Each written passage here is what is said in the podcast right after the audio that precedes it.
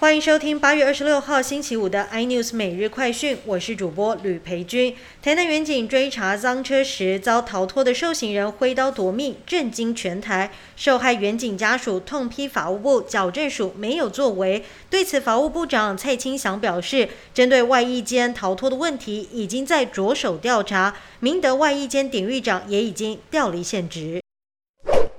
防疫指挥官王必胜接受媒体专访的时候提到，边境开放的时间点最快会在九月底。对此，交通部观光局也透露，初步会先放宽入境客源，锁定日本旅客商机。行政院拍板明年度总预算，其中因应近年来两岸局势发展，国防预算编列达到四千一百五十一亿元，比今年度大增了四百七十五亿元，增加了百分之十二点九，创下历史新高。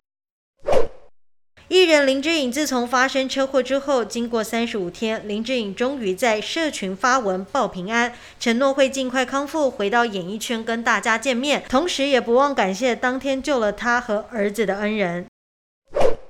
受到晶片短缺和中国封城影响，汽车年产量跟供应都受到了影响。跃龙集团全年销售预估从四十三点六万下修到四十二万辆。更多新闻内容，请锁定有线电视四八八八 MOD 五零四三立财经台 iNews，或上 YouTube 搜寻三立 iNews。感谢台湾最大 Podcast 公司声浪技术支持。您也可以在 Google、Apple、Spotify、KKBox 收听最新 iNews 每日快。讯。